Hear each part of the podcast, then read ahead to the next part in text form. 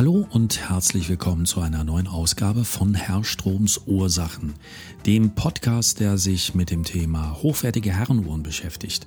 Heute am Mikrofon ist der Urologe Ihres Vertrauens, Bernhard Strom, auch gleichzeitig der Erfinder von herrstromsursachen.com, dem Internetblog, der sich witzigerweise ganz genau um dasselbe Thema dreht.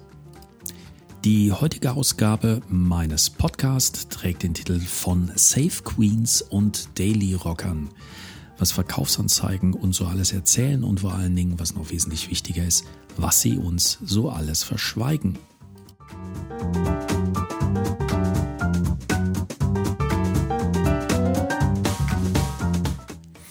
Sie kennen es von Reisekatalogen und Gebrauchtwagenanzeigen, diese kleinen Versprechungen, Beschönigungen und Lobpreisungen rund um die angebotene Ware. Und das ist bei Uhren, wenn Sie sie denn von privat im Netz kaufen wollen, ganz genau dasselbe.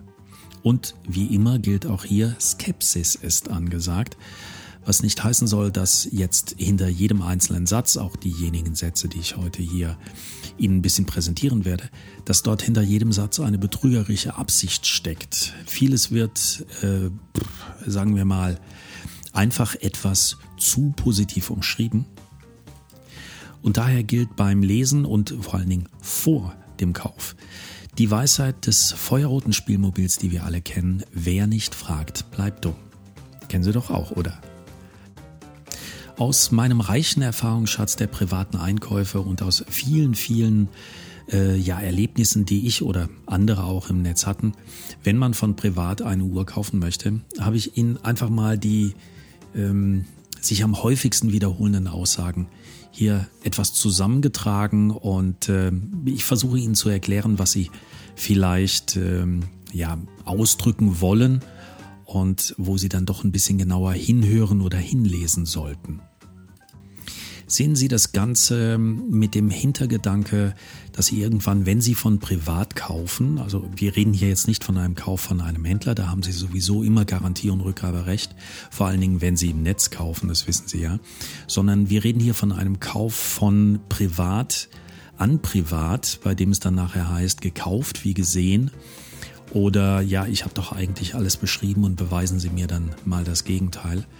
Wenn Sie ein bisschen genauer hinlesen, dann kann es eine ganze Menge Ärger ersparen. Deswegen jetzt genauer hinhören, in den Anzeigen nachher ein bisschen genauer hinlesen. Ich fange an mit einer Formulierung, die man relativ häufig im Zusammenhang mit sehr, sehr gut erhaltenen Uhren liest. Das ist eine Abkürzung NOS, NOS, wie dann auch viele entweder groß oder klein geschrieben, wie dann viele sagen, ich habe eine NOS-Uhr. Hat also nichts mit Nase zu tun, sondern NOS ist die Abkürzung für New Old Stock. Ungetragene Ware aus Lagerbestand oder ungelagerte Ware aus Neubestand oder wie immer Sie es sagen wollen. Ähm, hört sich erst einmal sehr gut an, kommt relativ häufig vor. Also ist jetzt keine Erfindung von irgendjemand, sondern wenn Sie bei so manchem alten Uhrmachermeister in den Schubladen wühlen dürften, dann würden Sie auf viele Schätze stoßen, die vielleicht schon seit den 70er, 80er Jahren, also seit der Quarzkrise dort gelandet sind, als Quarzuhren in waren und mechanische Uhren, Handaufzugsuhren, Automatikuhren einfach nicht mehr beliebt waren und äh, die in der Zwischenzeit bei Auflösungen oder äh, weil mechanische Uhren eine Renaissance erleben, wieder hervorgenommen werden. Und urplötzlich haben sie dort eine Uhr aus dem Jahr 1984, die eigentlich ungetragen ist, die dort liegt, also New Old Stock, alter Lagerbestand. Auf der anderen Seite kann es natürlich auch heißen, dass das nicht unbedingt jedes Schätzchen war, sondern es gibt dort den Fachbegriff, den Oma schon immer angewandt hat, Ladenhüter. Also auch hier ganz genau hinschauen. Eine ähnliche Bezeichnung für sehr, sehr gut erhaltene Ware ist die Begrifflichkeit Near Mint aus dem Englischen, also fast neuwertig. Aber äh, ja, wie das Wort Near schon sagt, wirklich nur fast. Ein, das ist so ein Zwischending zwischen dem Zustand 0 und 1. Ich habe mich an anderen Orten oder Sie können es auch nachlesen in meinen Büchern schon mit diesen Zustandsbeschreibungen auseinandergesetzt. Null ist absolut neu und ungetragen. Eins ist sehr gut, eigentlich mit keinen äh, Lagerspuren. Near Mint ist schon richtig gut. Wenn Sie dann eine Uhr in einem solch hervorragenden Zustand wirklich auch noch emotionalisieren wollen, und das machen Uhrensammler extrem gerne, dann nennt man sowas Safe Queen, also die Königin, die irgendwo im Tresor rumliegt. Das sind die Uhren, die angeblich ihr gesamtes Leben lang als Kapitalanlage in irgendwelchen Stahlkästen rumgeschlummert haben und äh, äh, wie das mit dem Kapital so ist. Der Besitzer will just am Ende besonders jetzt viel dabei herausschlagen. Safe Queen eigentlich eine völlig inhaltslose Aussage, heißt nur, die Uhr wurde meistens nicht bewegt, ich habe sie mir gekauft und vielleicht auch jetzt bräuchte ich mal unbedingt Geld, egal aus welchem Grund. Ihnen sollte dabei auch klar sein, dass man auch schrottreife Uhren jahrelang in den Safe legen kann und sie auch als Safe Queen bezeichnet. Äh, daher, wie vorhin schon gesagt, eigentlich sagt's gar nichts. Etwas anders ist das bei der Begrifflichkeit der geringen Lagerspuren. Ja, was heißen jetzt geringe Lagerspuren? Das impliziert so ein bisschen, ich habe die Uhr eigentlich nur gelagert und nie getragen und bei dem Lagern, ja, dann ist dann irgendwas, keine Ahnung was. Mein Lager war entweder feucht oder sonst was. Ähm, meistens sind geringe Lagerspuren an der linken glatten Flanke einer Uhr. Das heißt, wenn Sie eine Uhr auf die Seite legen und sie liegt dort eine Zeit lang, vor allen Dingen, wenn es sich um ein weiches Edelmetall handelt, dann drückt diese Uhr sich ein. Vielleicht haben Sie es schon mal gesehen, an der linken Flanke, an der unteren Seite, wenn Sie eine Uhr tagsüber oder, oder nachtsüber einfach mal auf die Fliesen legen, am Waschbecken auf einen harten Untergrund, dann kann es vorkommen, dass es dort ein paar Macken und Dellen gibt und das wird dann sehr gerne auch mal als Lagerspuren bezeichnet, weil man sie falsch abgelegt hat. Aber äh, ganz ehrlich, sorry, wenn man etwas ordentlich lagert und wenn man etwas vorsichtig behandelt, dann trägt es auch keine sichtbaren Lagerspuren davon. Also das sagt nicht besonders viel und nicht besonders viel Gutes über den Vorbesitzer der Uhr.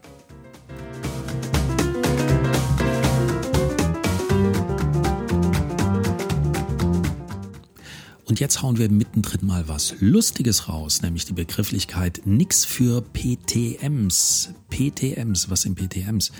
Ich bin auch äh, lange drüber gestolpert. Ähm, der Käufer rät damit nicht allzu pingelig zu sein oder kein zu großer Pflegeenthusiast ähm, vor dem Kauf, denn äh, ja, hinter dieser Abkürzung PTM, die meistens in äh, Urforen benutzt wird, relativ flapsig, verbirgt sich ein absoluter Fachbegriff.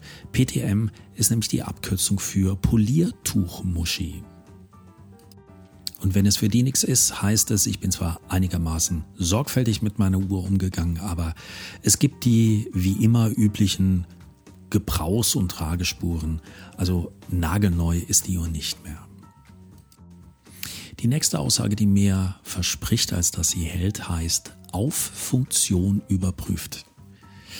Wenn wir uns das auf der Zunge und in den Ohren zergehen lassen, heißt das nichts anderes wie drauf geguckt, läuft, fertig.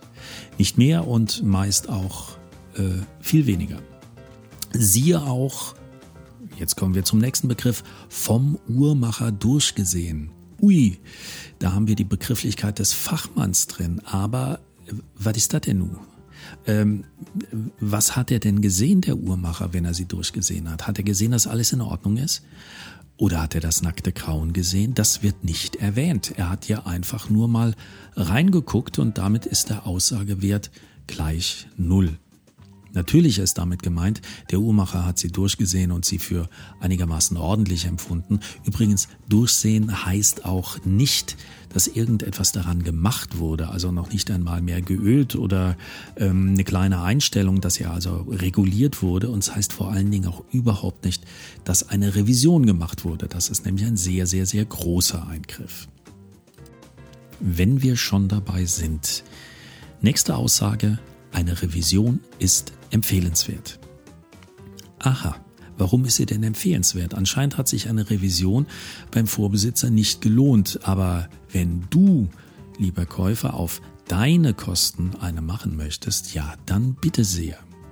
Letztendlich heißt, eine Revision ist empfehlenswert, doch nichts anderes als irgendwie funktioniert das Ding nicht richtig. Entweder hat sie eine Gangabweichung von zwei Tagen innerhalb von 24 Stunden oder sie läuft nicht oder es ist irgendwas kaputt. Irgendwas ist mir aufgefallen.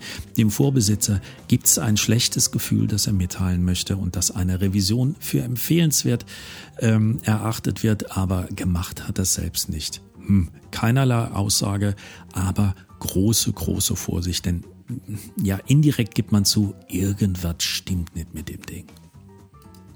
Ein bisschen mehr Mühe hat sich der jetzige Besitzer wahrscheinlich gegeben, wenn er mit ähm, einem Satz um die Ecke kommt wie über Gangwerte können leider keine Angaben gemacht werden.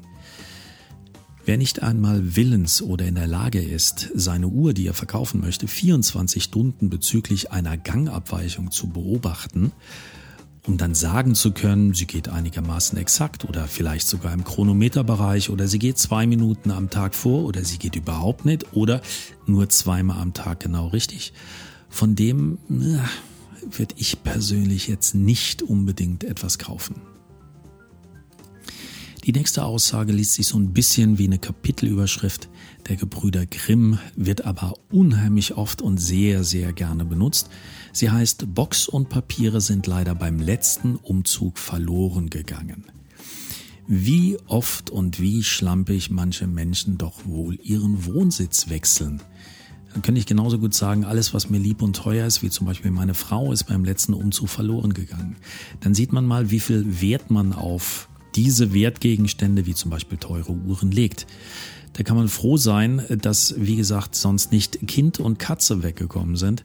Bei solchen Ausreden geht bei mir die Kauflust meistens verloren. Natürlich kommt es vor, dass äh, man einfach aus Unkenntnis oder weil man sich nie drum gekümmert hat, die Box und die Papiere, ja, weggeworfen hat. Mir erzählen ganz viele Konzessionäre, dass sogar Kunden, die eine, eine Uhr im fünfstelligen Bereich kaufen, sagen, ach wisse, lassen Sie den Karton und die Box lassen Sie gerade hier, dann muss ich sie zu Hause nicht entsorgen. Und bei einer Dreizeiger-Uhr, die einfach nur Stunde und Minute anzeigt, da brauche ich auch keine Bedienungsanleitung und Garantie. Tja, das Ding geht ja nicht kaputt. Gibt es alles, aber im Normalfall Box und Papiere beim Umzug verloren. Naja, Folgend ist jetzt nichts verloren gegangen, aber man löst etwas auf, und zwar einer meiner Lieblingssätze aus Sammlungsauflösung.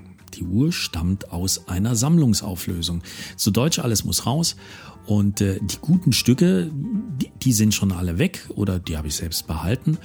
Und jetzt, da ich meine Sammlung auflöse, muss der Ramsch jetzt auch noch weg. Es geht also hier um die Restbestände Ansonsten, welchen Sinn und Zweck hat es? Ob ich eine Sammlung habe, ob das eine einzelne Uhr war, sagt überhaupt nichts, sondern impliziert einfach nur, dass ich ein seriöser Sammler bin. Muss ich es jedem erzählen? Nö. Bei der nächsten Aussage geht es um die Vollständigkeit eines Sets, wie wir es ja auch kennen. Full Set oder ein komplettes Set. Die Aussage lautet, alles mit dabei, wie ich es gekauft habe. Sie haben jetzt in der Zwischenzeit schon gelernt, ein bisschen genauer hinzuhören, wie er es gekauft hat. Was soll das heißen? Das heißt ja nichts über die Vollständigkeit. Das hat er dann vielleicht nur die Uhr mit einem Lederband gekauft, sonst nichts dabei. Das ist der große Unterschied, was er damit eigentlich vorspiegeln möchte. Alles dabei, wie ich es beim Konzessionär, also beim Erstkauf gekauft habe, in einem Fullset. Anders kann es auch heißen, mir ist nichts aufgefallen oder mir ist nicht aufgefallen, dass die Hälfte fehlt oder Vielleicht merken Sie was, aber keine Ahnung. Also es ist so viel dabei, ja, wie ich jetzt hatte. Aussagewert absolut null. Auch ganz witzig, weil ein absoluter Schlüsselbegriff drin vorkommt, ist die Aussage, laut Vorbesitzer wurde kürzlich eine Revision gemacht. Wann? Bei wem? Und was? Was wurde revidiert? Ich habe nichts Schriftliches, aber der Vorbesitzer, das war schon ein ganz netter Kerl und Sammler. Und wenn der das sagt und ich es Ihnen sage, dann können Sie sich auch drauf verlassen. Kürzlich wurde da vielleicht irgendetwas gemacht. Ich weiß nur nicht mehr genau was. Ebenfalls, tja, viel gesprochen, nichts gesagt. Ich habe so den Eindruck, dass viele Uhrenbesitzer gerne Strichlisten führen. Oder jedes Mal mit ihrem Taschenmesser ins Nachtkästlein eine Kerbe schnitzen, wenn sie ihre Uhr tragen. Denn sehr häufig in letzter Zeit lese ich solche Aussagen in Zusammenhang mit der verkauften Uhr. Die Uhr habe ich höchstens zehn bis zwölf Mal in den letzten Jahren getragen. Das auch ein Hobby, in den letzten zwölf Jahren ganz genau zu zählen, wie oft sie diese Uhr getragen haben. Ein bis zweimal kann ich mir merken, heißt also, ich habe sie mir zu meiner Hochzeit gekauft, ich habe sie getragen dann ist meine Frau nicht am Altar erschienen. Dann habe ich sie nimmer getragen, erst bei der nächsten Frau. Also sowas kann ich mir noch merken. Vielleicht auch noch zwei, dreimal. Aber ich habe es in den letzten Jahren zehn bis zwölf Mal getragen. Jo, relativ unglaubwürdig und ist auch gerne durch das Wort gerne und häufig zu ersetzen. Also eine Uhr, die durchaus getragen wurde und der man es auch ansieht. Viel ehrlicher ist da schon eine Aussage wie Daily Rocker. Das heißt also so viel wie damit wurden wirklich schon Nägel in die Wand gekloppt, Kinder entbunden und äh, die Wüste durchquert. Und die Reste von allem finden Sie wirklich noch zwischen den Armbandgliedern. Trotzdem, es ist eigentlich eine sehr, sehr ehrliche Aussage, denn ein Daily Rocker ist eine Uhr, die der Vorbesitzer jeden Tag gerne, gerne getragen hat und er hat sie auch nicht geschont. Ähm, damit kommen wir direkt auch schon zur nächsten Aussage. Die Uhr wurde gerne getragen. Das ist sozusagen die Vorstufe vom Daily Rocker. Nur das mit dem Kind entbunden, das entfällt in den meisten Fällen, aber ja, sie sieht doch einigermaßen so aus, dass sie wirklich, wirklich gerne getragen wurde. Wenn das passiert ist, dann äh, hat sie häufig ein, jetzt kommt der nächste Ausdruck, wunderschön patiniertes Zifferblatt. Wer also Rost- und Wasserschäden mag, der sollte hier absolut zuschlagen, denn was ist Patina? Wobei sich Zifferblätter durchaus im Alter auch verfärben können. Das sieht man relativ häufig, zum Beispiel bei einer Speedmaster, die eigentlich ein schwarzes Zifferblatt hat, aber nach 30, 40 Jahren in der Sonne sich ein bisschen braun verfärbt, also ein bisschen, bisschen auffällt. Ein Effekt, den ich persönlich als äh, Sammler sehr gerne mag, aber das hat letztendlich nichts mit Patina zu tun. Ähm, Sie sollten hier ganz genau nachfragen, ob es sich wirklich um eine Patina handelt, also eine wunderschöne Alterung, genau wie bei einem Fahrzeug, oder ob es sich dabei um Schäden handelt. Denn wie gesagt, wenn Feuchtigkeit andringt, das äh, Zifferblatt meistens an den Rändern fängt ein bisschen an zu rosten. Das hat überhaupt gar nichts mit Patina zu tun.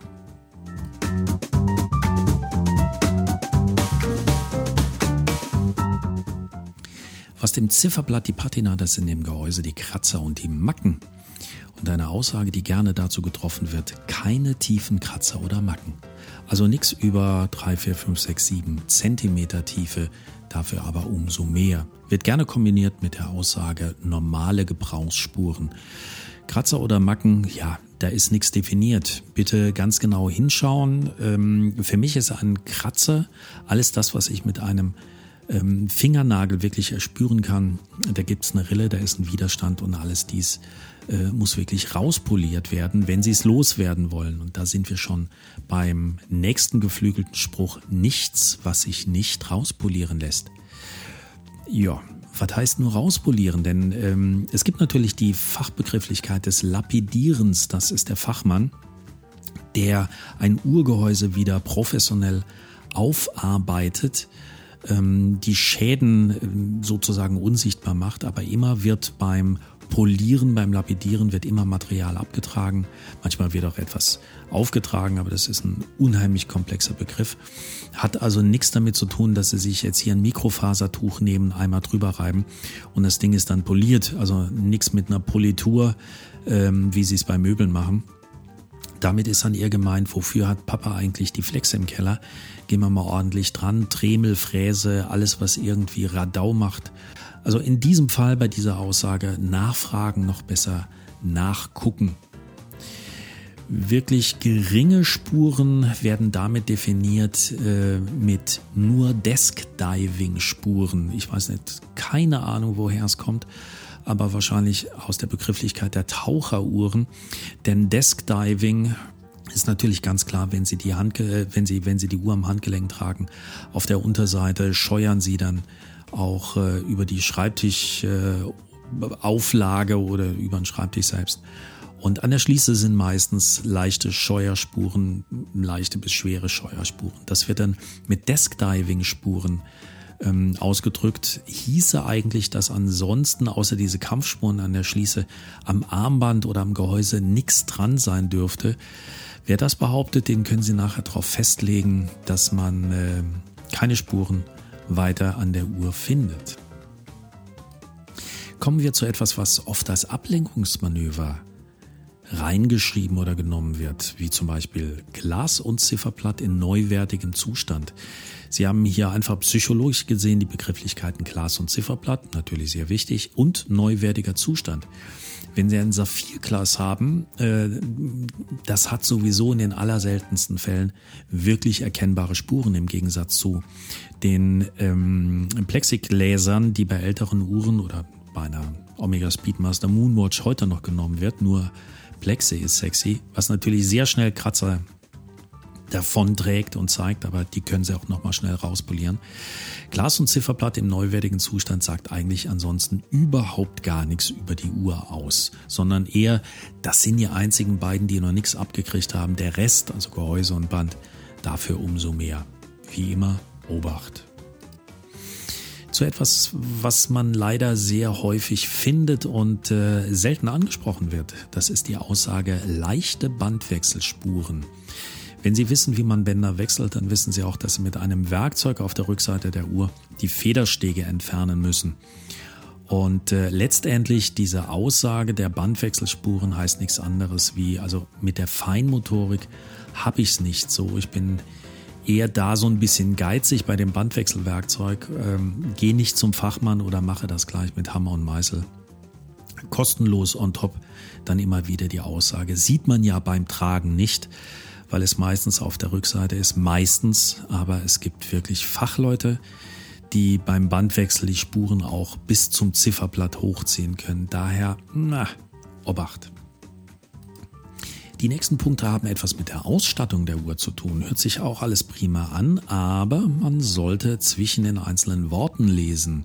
Zum Beispiel bei Band mit Originalschließe. Das hört sich erstmal klasse an, denn die Schließe ist original, was, wenn ich ein Aftermarket-Band, also ein nachträglich gekauftes Band habe, in den seltensten Fällen der Fall ist, heißt aber auch nur, die Schließe ist original. Und was ist mit dem Band? Denn oft kriegen sie eine Schließe auch von, von einem Markenhersteller für 20, 30 Euro. Ein originales Band kostet manchmal, und es hat nicht unbedingt etwas mit der Qualität zu tun, 300, 400, 500 Euro.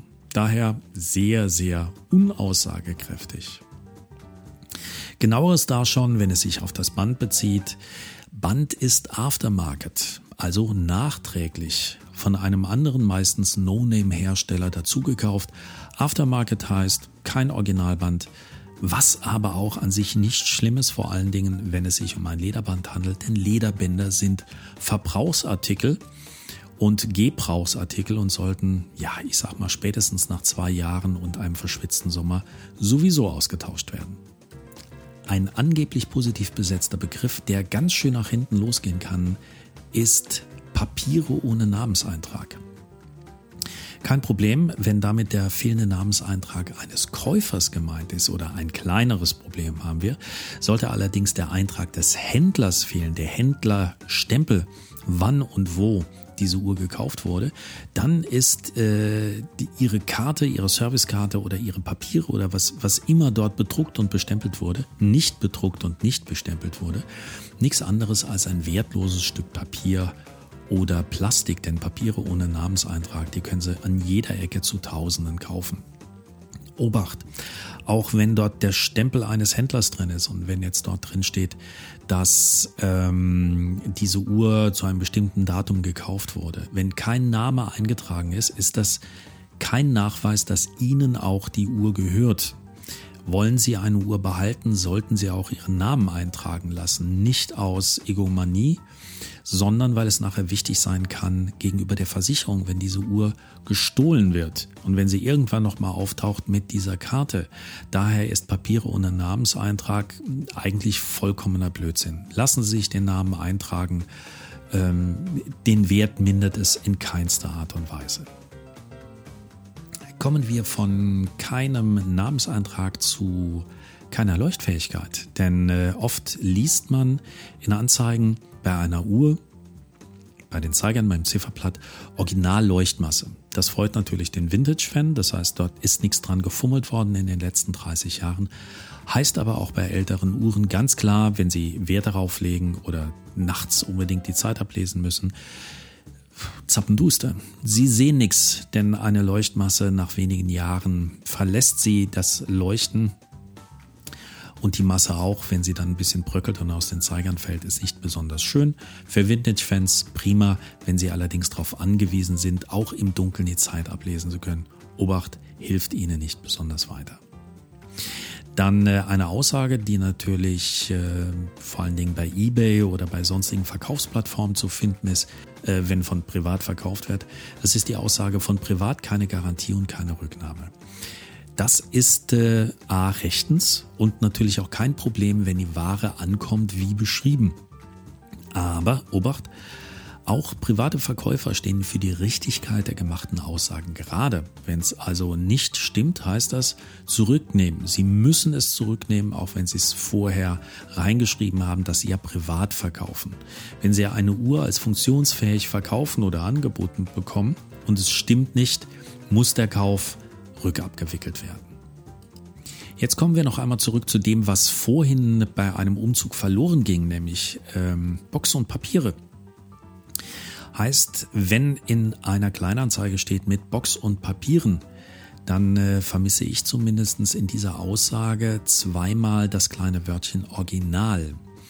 Denn eigentlich muss es heißen mit Originalbox und Originalpapieren. Das haben in der Zwischenzeit auch große Plattformen wie zum Beispiel Chrono24 festgestellt, die ganz klar sagen, es muss gesagt werden, ob Papiere und Box original sind, ja oder nein. Denn äh, irgend so ein kleines Werbeheftchen sind natürlich auch Papiere und eine Box, das kann auch eine Schuhschachtel sein, wenn Sie es irgendwo reinmachen. Es geht hier immer nur bei dieser Aussage um die Originalbox und die Originalpapiere, äh, sonst ist es völlig zweitrangig. Eine andere Aussage ist zum Beispiel, ich bin Erstbesitzer. Das ist nett, das ist prima. Das heißt, dass Sie die Uhr irgendwann gekauft haben, sagt aber überhaupt nichts über den Zustand aus. Auch ein Erstbesitzer kann Kratzer reinmachen und äh, das äh, wunderschöne handgemachte Lederband irgendwann mal in einen DNA-Schwamm verwandeln. Daher Erstbesitzer, so what? Toll ist natürlich dann auch, wenn der Erstbesitzer solche Sätze raushaut wie Echtheit wird von mir garantiert. Äh, ja, ich glaube diesen Satz wirklich aus dem Mund der Geschäftsführer oder Inhaber der Manufakturen, dann ist das natürlich eine, äh, eine tolle Sache. Wenn Herr Rolex mir persönlich schreibt, dass er mir garantiert, dass die Uhr echt ist, aber ansonsten ähm, sollten diese Worte wirklich von niemandem ernst genommen werden. Daher Vorsicht. Selbst Uhrmacher sind schon auf sehr, sehr gute Fakes reingefallen und wenn sie nicht Experte sind und der Verkäufer kein Experte ist, können sie ihn darauf auch nicht festnageln. Ein bisschen ehrlicher, aber auch vollkommen sinnlos ist die Aussage, ich kann die Echtheit der Uhr als Laie nicht beurteilen.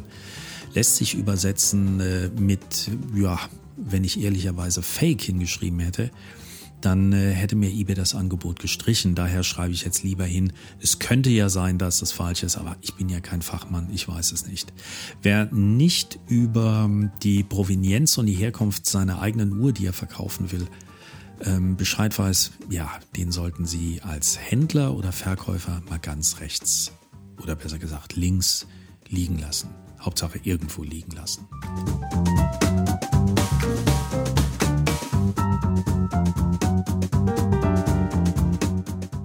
Toll ist auch, wenn die Uhr an ein normales Handgelenk passt.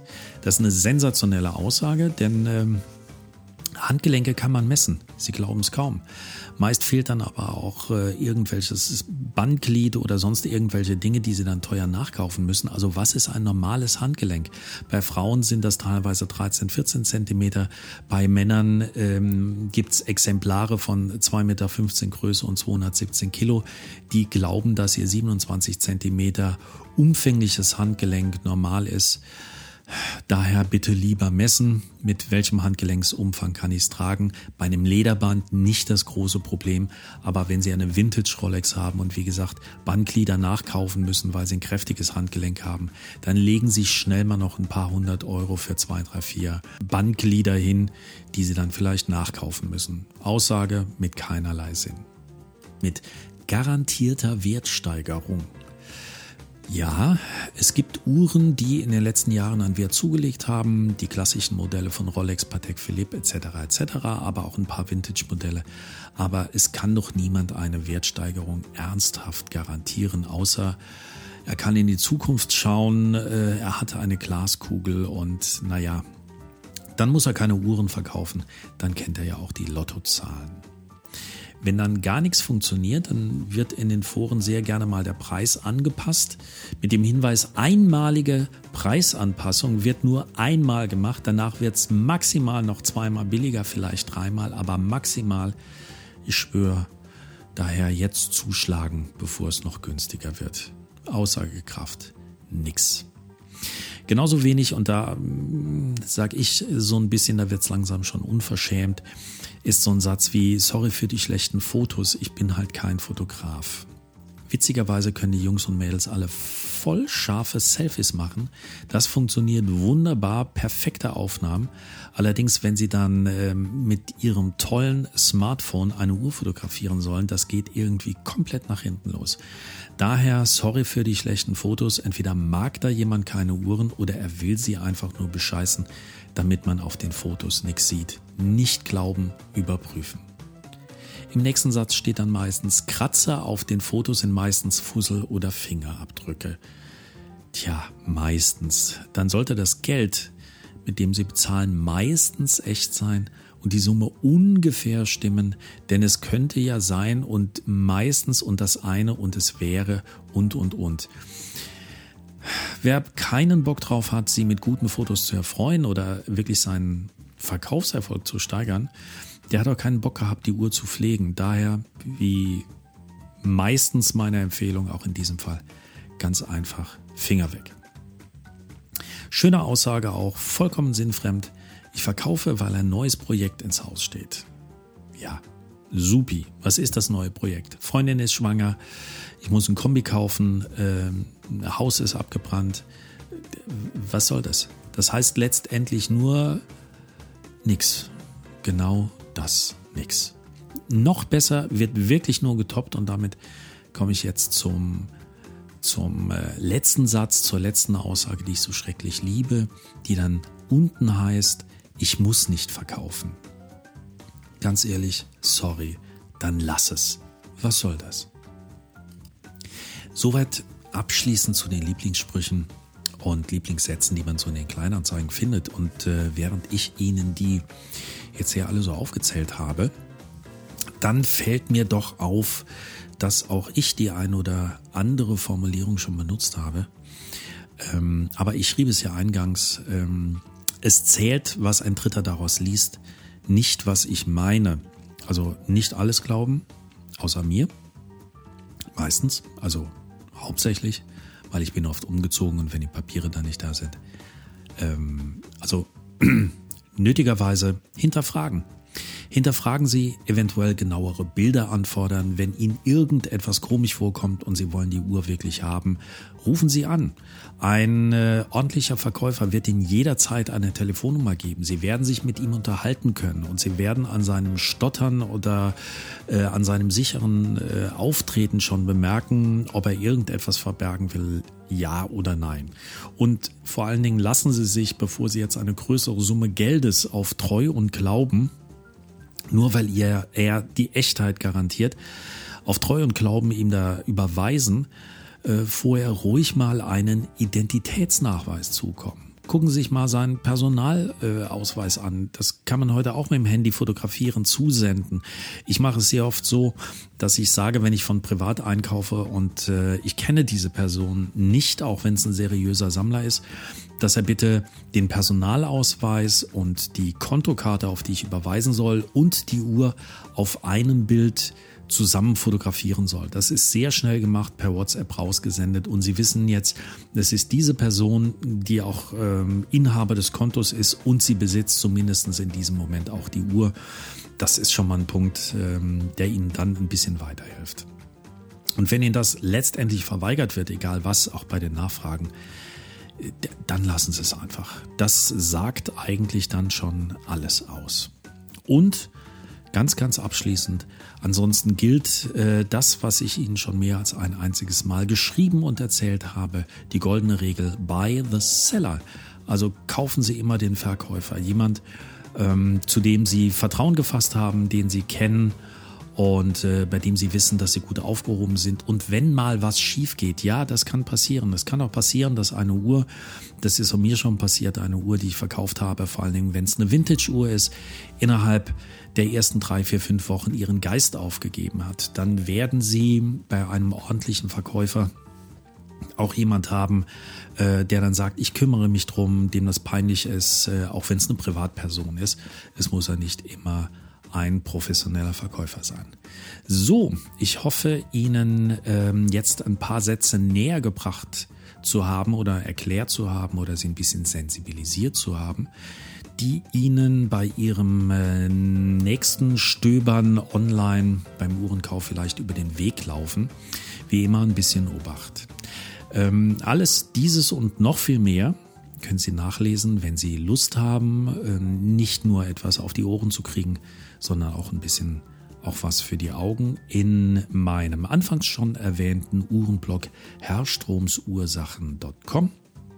Falls Sie sich ein paar schöne und hochwertige Uhren anschauen wollen von einem durchaus, äh, wie viele sagen, seriösen Händler, nämlich von mir, dann gehen Sie doch einfach auf die Internetseite meines Shops www.derzeitvertreiber.de und wenn Sie sich die Uhren persönlich anschauen wollen und wir nicht gerade mal wieder Pandemie haben ähm, oder ich irgendwelche Tests machen muss oder geimpft sein muss, damit sich Menschen persönlich treffen, dann sehen wir uns vielleicht in Zukunft sehr gerne, ich würde mich darauf freuen, in meinem Showroom, dem Herrensalon.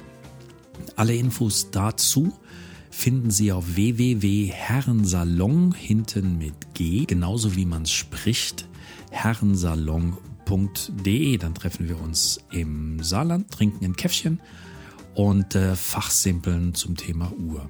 Das war's für diese Ausgabe des Podcasts. Ich danke Ihnen ganz herzlich fürs Zuhören und freue mich auf das nächste Mal, wenn ich Sie wieder vor den Lautsprechern entdecke. Bis dann und äh, einen schönen Tag noch, wünscht Bernhard Strom.